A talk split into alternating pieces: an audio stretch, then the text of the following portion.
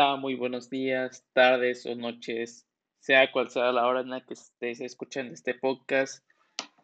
De mi parte, de un servidor, te quiero dar las gracias por estar aquí, por invertir parte de tu tiempo escuchándome, hablando de una serie de temas de los cuales yo quiero no solo explicar, sino, sino quiero interpretarlos con mis propias palabras, con mis propios pensamientos, con mis propios sentimientos, con mis propios eh, procedimientos, vamos a decirlo así.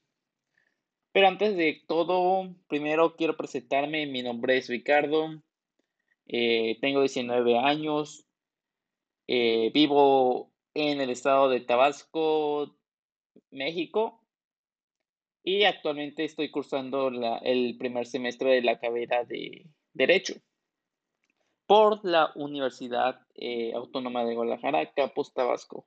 Es un honor estar aquí con todos ustedes, eh, hablando, hablando aquí, compartiendo mis ideas, mis propósitos. Pero bueno, este ejercicio que estoy haciendo es parte de la experiencia de aprendizaje de mi de la materia de sociología jurídica impartida por el docente Manuel Fernando de Jesús Arevalo Rodríguez, el cual es una persona que yo estimo mucho, es un gran profesor, muy profesional, muy paciente, un gran docente y como repito, eh, le envío un fuerte saludo, un fuerte abrazo a la distancia. Pero bueno, aquí estamos para analizar un listado de temas que yo tengo preparado para este podcast. Sin más por el momento, comencemos. Bueno, uno de, uno de los primeros temas es nociones generales. ¿Qué tenemos por nociones generales eh, de la sociología? Primero tenemos que saber lo que significa sociología, lo que, lo que quiere decir la, eh, esta, esta ciencia, este estudio de la sociología. Eh, el libro lo define como es un saber cuyo objeto material se encuentra claramente definido, pero marca, sin embargo, su objeto formal, es decir, la forma en que se debe ser estudiado al objeto material, no ha quedado del todo determinado. Eh, la sociología es una ciencia social, ¿sí?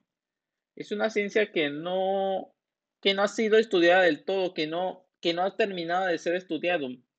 Es, un, eh, es una ciencia que nunca va a dejar de ser estudiado, jamás va a tener un límite, jamás va a tener un fin. A lo largo de los, de los años, varios sociólogos, poco a poco, como inician de jóvenes, como inician en esta ciencia, tal vez en un punto ellos llegan a concluir de que no, jamás van a dejar de, terminar de estudiarla, jamás van a terminar de, analizarla, de observarla, de analizarla. Y eso no es malo, claro que no, no, no, no es malo, nada malo. Pero sí es, es extenso y sí requiere de mucho tiempo, de mucho tiempo de, de, la, de la vida. Y también la sociología podremos decirlo que podremos decir que Estudia a la sociedad. Estudia a toda la sociedad, a todos los grupos sociales, o sea, sin distinción de persona, raza, color, nacionalidad, sea estadounidense, sea canadiense, sea japonés, sea chino, sea ruso, sea sudafricano, sea egipcio, no importa, no importa, sea de Australia, sea de Nueva Zelanda, no importa, a todos por igual. Estudia los, los distintos eh, fenómenos sociales, los, los fenómenos que se presentan en la sociedad, porque aparecen, eh, estudiar su objeto, su, eh, las facultades que ésta presenta, igual. Un sinfín de cosas, podríamos decir sobre nociones generales de la sociología. Ahora iniciamos con el segundo tema, el cual es sociología precientífica. Bueno, eh, Auguste Comte decía que eh, destacó por sus por mucho como la más superior obra de Auguste Comte, que en la portada de sus trabajos se anunciaba como discípulos de Saint-Simon. Eh, su teoría de los tres estados y todos los órdenes del conocimiento humano, el primero, el teológico, después el metafísico y finalmente el estado positivo. Eh, él extendía su aplicación a las ciencias sociales. Eh, él afirmó que el sistema feudal y el catolicismo eran en realidad la fase final del estado teológico, de la científica, ciencia social, perdón, y que el protestantismo era el comienzo del estado, del estado metafísico, el cual se consumaba con la Revolución Francesa. Después de todo esto, hablaba de dar lugar al estado positivo. Es que también tenemos que ver la física social. Por ejemplo, eh, la física social que considera la sociología como integrante del sistema de ciencias naturales, donde las ciencias del hombre y a las de la naturaleza son ramas del mismo tronco. Eh, y igual, este, la estática, que corresponde a la doctrina positivista del orden, es la relación necesaria entre los diversos integrantes de la sociedad. Por ejemplo, tenemos que considerar que entre los elementos Estado y poder político, que ambos son integrantes de la sociedad, están a nivel público, eh, hay una relación en virtud de la cual se determina por consenso un régimen de gobierno determinado que resulta adecuado para el, eh, para el momento particular que se viva. Y es, y es que igual tenemos que conceptualizar los fenómenos sociales, los fenómenos que se presentan en la sociedad. Al igual que otras épocas y escuelas, el positivismo reunirá hechos generales de eventos circunstanciales y les dará un carácter de, universidad para operarlos conceptualmente al modo de leyes científicas. Asume un proceso evolutivo en la conceptualización del saber científico político, al abandonar modelos ideales metafísicos tradicionales y buscar modelos abstractos y conceptuales, circunstancias por beneficios económicos. Con la precaria, esta precaria condición, por lo menos la de Francia de principios del siglo XIX, según Conte, era producto del desorden y del despotismo de los gobernantes que carecían de la metodología científica y solo gobernaban al buen parecer de su experiencia y sus criterios eh, empíricos. La denuncia política, claro, eh, exigía un sistema administrativo de orden científico, más teórico, que básicamente explicativo frente a un irregular gobierno nacional y o de comprensiones intuitivas.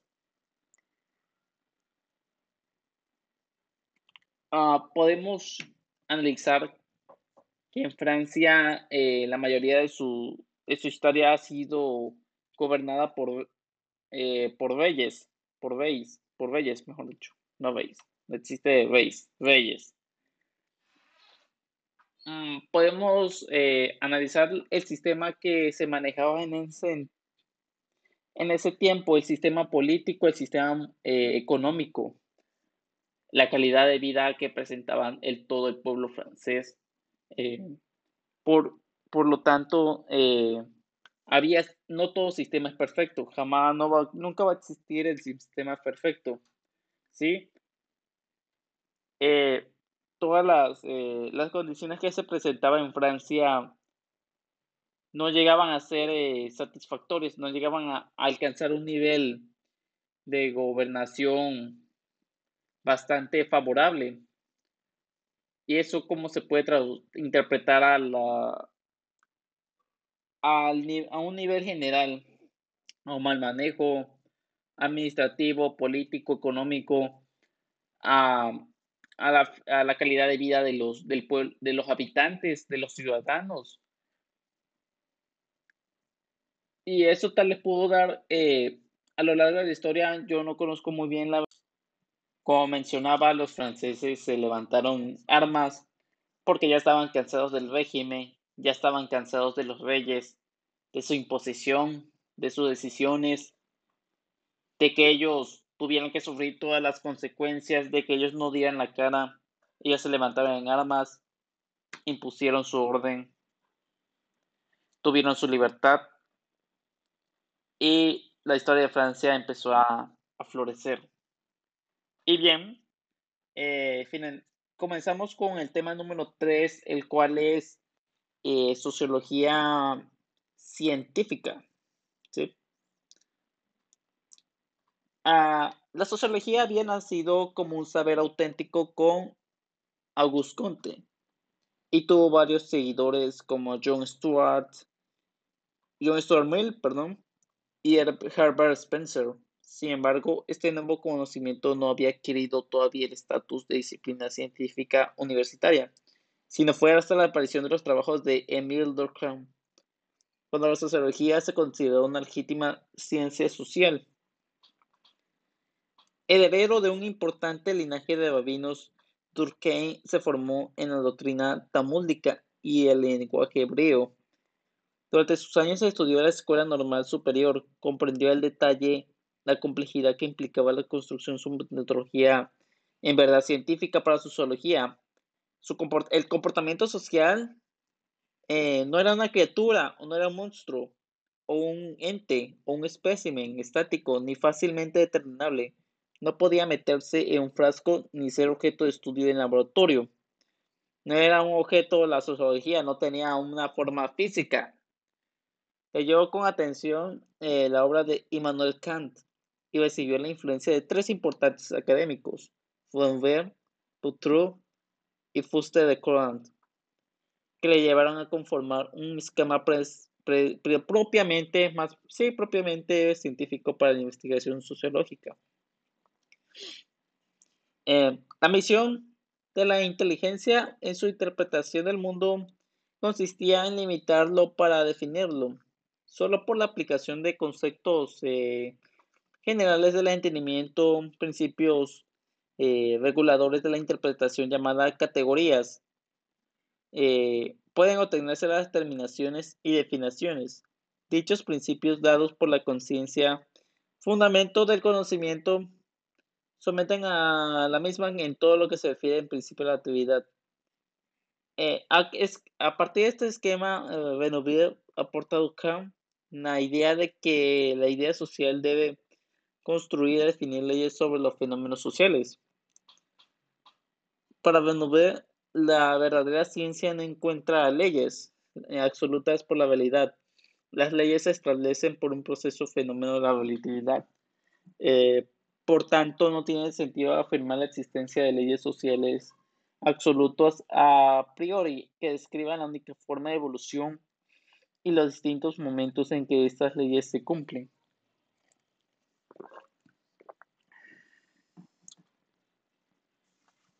Este autor eh, sostenía que la verdadera ciencia social tendría que partir solo de leyes empíricas que establecen por su operación que ha existido la libertad humana en el desarrollo histórico y se oponen el libre albedrío. Una verdadera ciencia social debe excluir toda idea de predeterminación de los acontecimientos, aunque estas leyes son contingencias en su aplicación. En ellas pueden concebirse ciertos elementos, elementos comunes.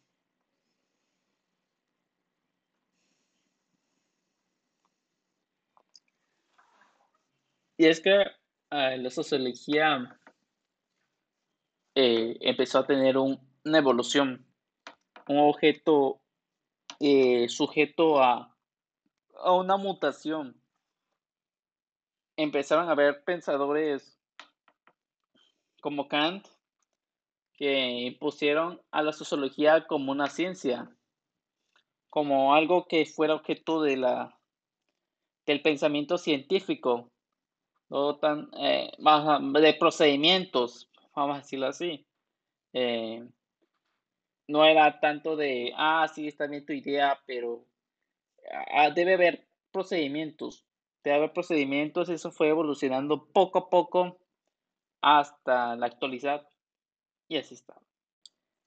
Continuamos con el cuarto tema, el cual es la cibernética y teoría de sistemas. Bueno, este es un tema muy interesante para mí.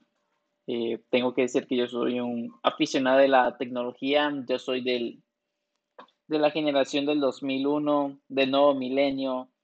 Eh, a lo largo de la historia ha habido muchos aparatos tecnológicos que han evolucionado el mundo, al igual que empresas. Eh, vamos a decirlo, el primer teléfono, la primera computadora,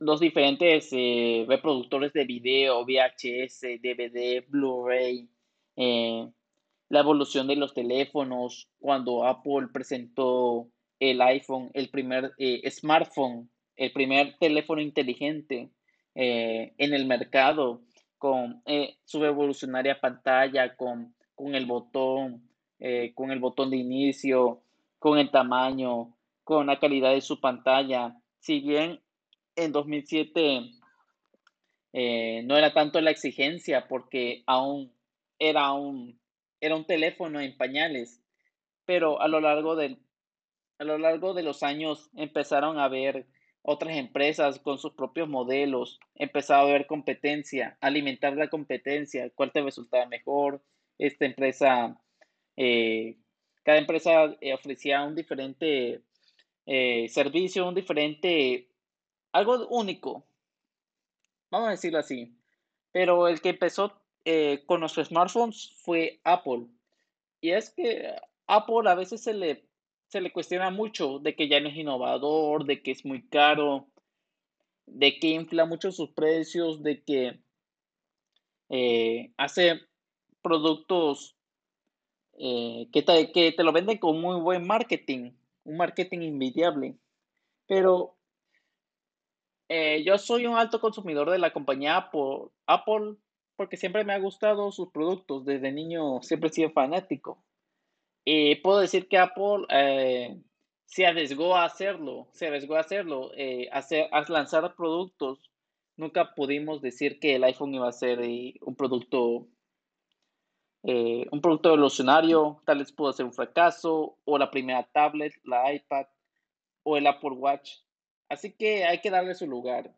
Y bueno, con la cibernética es una ciencia que estudia la relación del ser humano con estos aparatos sea una computadora, un smartphone, una tablet, una consola de videojuegos, se, puede, se le puede integrar igual, entre otros aparatos que el ser humano actualmente convive, aparatos que actualmente el, ser humano, nosotros, eh, usamos eh, y entre comillas controlamos, vamos a decirlo, eh, hasta un límite, nosotros controlamos a esos aparatos. La cibernética fue, fue implementada por, por Werner, por Norbert Werner, un estadounidense que trató una plática con varios científicos. él empezó a hablar de, que el ser humano había una, de que entre el ser humano y la computadora, que fue uno de los primeros la primera relación tecnológica, la primera, el primer contacto con la tecnología, con el futuro. Eh, estamos hablando por ahí de lo, del año eh, del 1900, eh, ¿qué año podríamos decirlo? En 1943. Vamos a decir la tecnología de 1943. No existía la tablet ni un ni nada de eso, ni un smartphone, ni consolas, apenas la computadora. Y, era pues los abuelos de las laptops y las grandes eh, eh, PCs de ahora. Eh, estableció que había una relación entre el humano y las máquinas, y las máquinas con los humanos. Es que me impresiona mucho que las máquinas algún momento nos vayan a, controlar, nos vayan a, no a controlar, sino vayan a convenir con nosotros. Yo me baso mucho en la película de Yo Robot, que creo que está un poco Continuamos con el quinto tema, la sociología del conocimiento.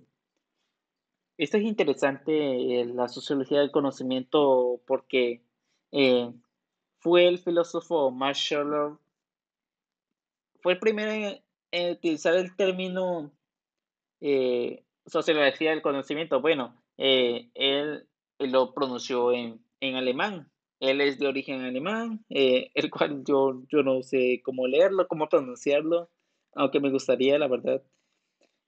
Lo, lo pronunció eh, lo utilizó más bien, no pronunció, lo utilizó un pequeño ensayo escrito en 1924. Eh, el problema de una sociología del conocimiento, este vocablo lo acuña para enfrentar la tesis marxista, iba en contra del marxismo, de lo que, de lo que la conciencia del hombre está determinada por su ser social, por su ser, eh, por su sustancia, por su ser único, eh, de acuerdo con los manuscritos de Marx, existen dos conceptos fundamentales para entender el desarrollo económico y social de los grupos humanos, infraestructura y superestructura. El primero determinaba eh, el desarrollo y cambio social, al igual que la infraestructura. Se modifican el conjunto de relaciones sociales y de poder, así como las instituciones y ves todos los elementos que conforman la superestructura. Eh, marco jurídico, artístico, religioso, científico, es lo que conformaba la superestructura.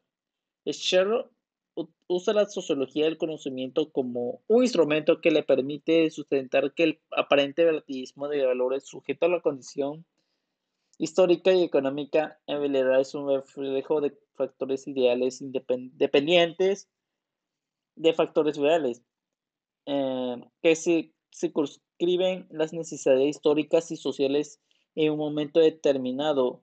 Es decir, para Scherer existían valores ideales que son absolutos y universales, pero en el momento que entran en contacto con la habilidad circunstancial, ¿sí? tiene un cierto carácter mutado. Eh, el interés de Scheller por la sociología del conocimiento y por las cuestiones sociológicas en general, fue esencialmente una etapa pasajera de su carrera filosófica. Su propósito último más bien, más bien era establecer una antropología filosófica que trascendiese la relatividad de los puntos de vista específicos y ubicados histórica y socialmente. La historia del conocimiento habría de servirle como instrumento para ese fin ya que su propio principal era despejar los obstáculos interpuestos por el relativismo a fin de proseguir con la verdadera tarea filosófica. Eh, las eh, consideraciones de Scheller llevaron a los sociólogos del momento a considerar que sus investigaciones no habían conservado la objetividad esencial de las ciencias sociales. Sin embargo, la formulación de una sociología del conocimiento adquirió un nuevo valor con Karl Jafar Para Scheller, la sociología del conocimiento eh, merecía una atención más especial, más única. La sociología eh, siempre ha sido objeto de mutación. Cada sociólogo aportó algo diferente, algo único, algo valioso. Scheller eh, siempre, se, siempre contradecía lo que decía Karl Marx, su compatriota eh, de ese entonces, que él siempre, su, la centralidad de Marx, de la idea de Marx era la sociedad, era de la gente, de eh, lo que influía en lo económico, en lo social, de cómo, cómo vivía la gente, cómo vivía la población en general, cómo vivía el, el, eh, trabajador, el, este, el, obrero, más bien. No tanto por los ricos, por los que vivían bien y todo por eso. Scheller siempre, siempre defendió la idea, la idea de la sociología del conocimiento. Cada eh, sociólogo tendrá su propia definición de sociología del conocimiento. Continuamos con el sexto capítulo. La sociología vinculada a otros saberes sociales y humanísticos. Ah, en los últimos años ha aparecido una nueva gama de sociólogos que visan esta novedosa perspectiva, la de la integración de la sociología con otros saberes.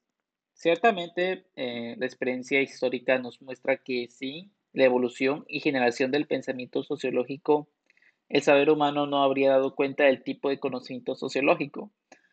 Es una perspectiva importante que no había sido vista con una metodología científica, pero sin embargo, eh, la científica, la experiencia de los años y su desarrollo como ciencia social nos ha llevado también a la idea de no contemplar la sociología de manera autónoma así como la visión de los sociales de una sola perspectiva evaluativa total es infértil.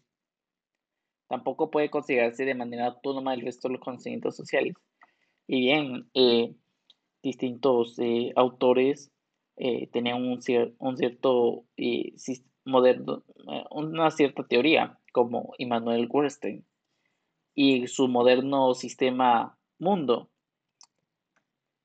desde su perspectiva, aparecen pensadores como el sociólogo estadounidense Immanuel Weinstein, que nació en 1930 en la ciudad de Nueva York. Eh, el notable alcance de sus trabajos lo llevó a ser nombrado director de estudios asociados en la Escuela de Altos Estudios de las Ciencias Sociales de París. Eh, él, eh, había desarrollado una teoría que confrontó con dureza eh, las ya consolidadas ideas de Niklas Luhmann en su obra El modelo sistema mundo. Es que aparte de la noción del sistema mundo, un sistema social formado, por miembros, grupos y estructuras delimitados por fronteras y que opera mediante distintas reglas de legitimación, pese a ser distintas entre estas estructuras hay una vida común compuesta por conflictivas que las mantienen unidas. El sistema mundo eh, se conmociona y transforma cada vez que alguna de sus estructuras lleva a cabo acciones y mutaciones con la pretensión de moldearlo de nuevo para su ventaja. Se puede señalar que el sistema mundo tiene características propias de un organismo que con su objeto de lograr una homeostasis o equilibrio social muta en ciertos aspectos pero conserva otros.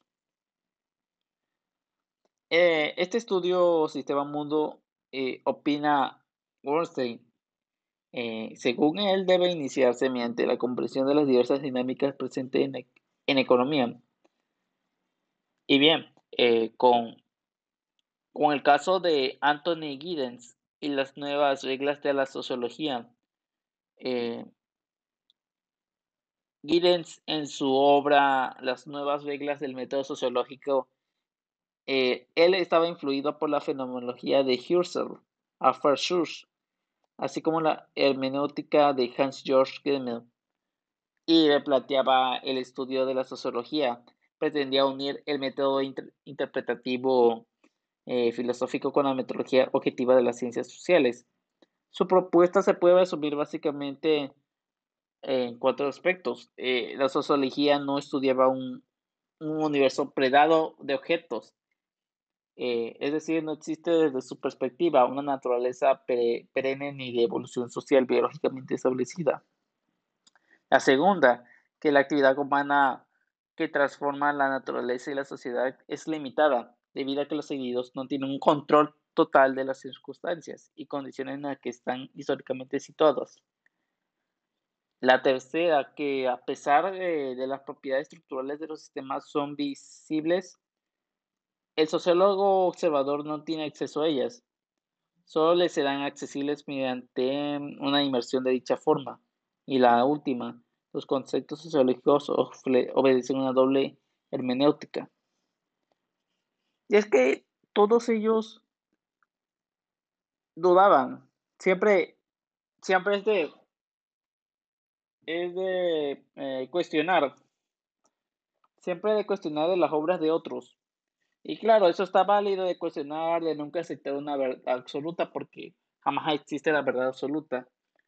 Siempre ha sido un objeto de discusión. ahora con el tema número 7, un lenguaje para la integración de las ciencias sociales y humanísticas. Eh, el tema siempre ha sido el estudio del derecho desde el punto de vista sociológico y asimismo las formas que comparten e intercambian entre sí para abordar los temas jurídicos mediante la metodología de las ciencias sociales. Se ha discutido el tipo de lenguaje que debe emplearse, el gran debate que gira en torno a nociones y conceptos acerca de esta cuestión. Eh, a principios de 1960, eh, Nico Jacobellis, gerente de Teatro Heights Art en Ohio, Estados Unidos, fue condenado y multado por 2.500 dólares por proyectar una película francesa de Louis Malle, Los Amantes. En opinión del juez del condado de Cuyahoga, el filme presentaba escenas de alto contenido obsceno que atentaban contra la moral. Y en ese año, en 1964, el asunto fue llevado hasta la Suprema Corte de Ohio, hasta las casi grandes ligas del, de, lo, de lo que es lo jurídico, de lo que es lo, lo que en el, en el tiempo, en el, eh, en el aspecto de los juicios, se, eh, ahí se discutió si el en efecto dicha película contenía ese, eh, fuertes escenas de contenido sexual durante el proceso mejor conocido como Jacobellis contra Ohio. El juez Potter Stewart afirmó que la Constitución de Estados Unidos protegía la libertad de expresión y con ello toda clase de obscenidades siempre y cuando no fueran tipo hardcore pornography. Hardcore pornography eh, yo lo puedo interpretar, claro, a base de sus palabras como pornografía de muy duro, pornografía muy obsceno, pornografía muy, muy sucio. Claro, claro que en lo que es eh, los contenidos sexuales que existen en el mundo, sea material como videos, sea fotos. Hay una categoría que se llama hardcore. Existen diferentes categorías. Y la categoría hardcore eh, lleva al extremo lo que son las relaciones eh, sexuales entre dos personas, sean hombre-hombre, mujer-mujer, hombre-mujer, etc., etc. y etc. Eh, y claro, en ese tiempo, en 1964, la ley de Estados Unidos establecía que eso era prohibido, era condenado, era sancionado fuertemente.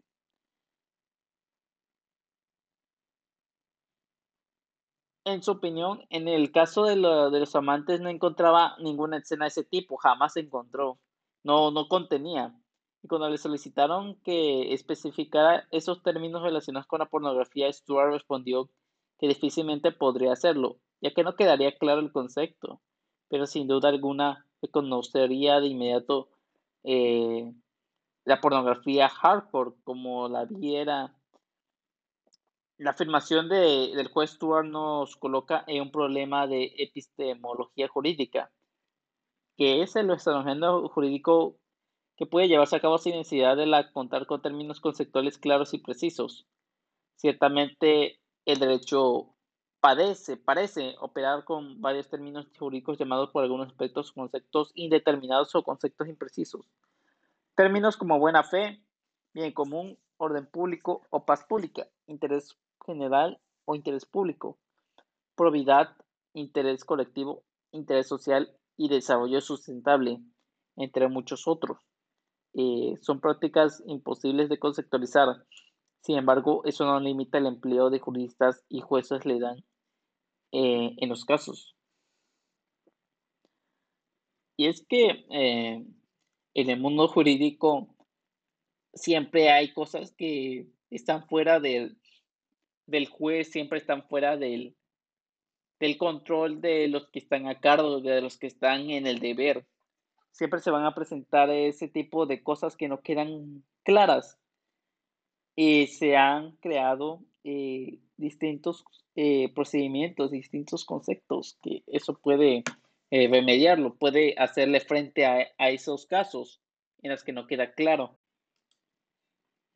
por último, en el octavo eh, tema, el octavo capítulo, ya para finalizar este podcast.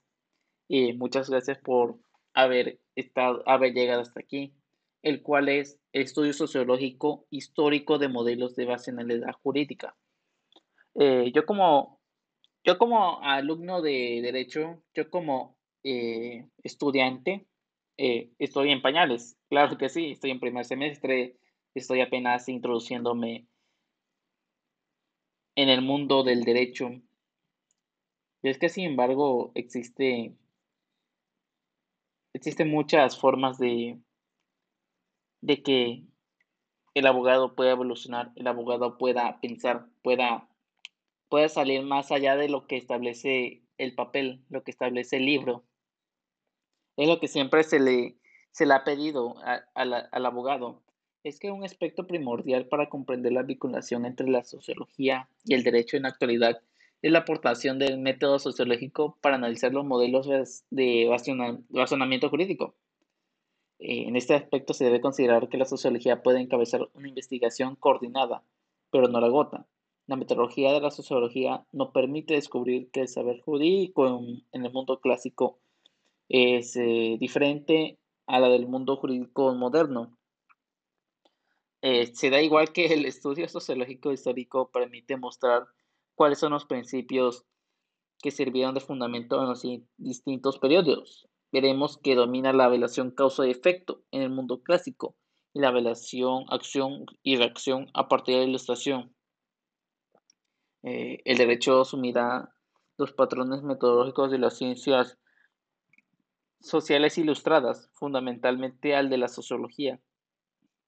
Cuando transite el modelo jurídico basado en causas y efectos al de acciones y reacciones junto a esta investigación se puede escribir significaciones filosóficas valorativas que nos permitirán comprender su contexto. Y es que bien, eh, el mundo del derecho, como ya lo había mencionado anteriormente en el, en el capítulo posterior a este, eh, no, en, la, en el previo, eh, siempre decía que el abogado siempre está, siempre ha sido objeto de ser eh, centro de crítica, centro de, de opiniones no tan constructivas, de opiniones no tan buenas, de opiniones no tan positivas, porque siempre se le toma de que, ¿por qué tomó esta decisión? Se basó más en el libro, se basa en el libro, nunca sale de, su, de esa burbuja. Y es que últimamente la sociología es lo que pretende, pretende conectarse con, con el derecho, no pretende solo pegarse, sino pretende acoplarse, unirse eh, al derecho como dos manos, cruzo los dedos, eh, cruzo todos los dedos así perfectamente que sean bastante alineables. Eh, es lo que siempre se le ha pedido a todos los que participan en lo, en, lo que es materia jurídica, en lo que se encargan de, de llevar juicios, de resolver problemas, de resolver conflictos. Eso siempre ha sido el gran dilema. Y yo también considero que los que están en el deber deben tener amor al, a la justicia, amor, pero no solo a la justicia, amor al trabajo, amor al, al prójimo, amor al, al derecho en, en, general. Siempre debe haber ese, esa relación sentimental eh, única que no tienes, puede tener alguna explicación. Y ese siempre ha sido el objeto. Hemos concluido con este podcast. Eh, muchas gracias por haber llegado hasta aquí.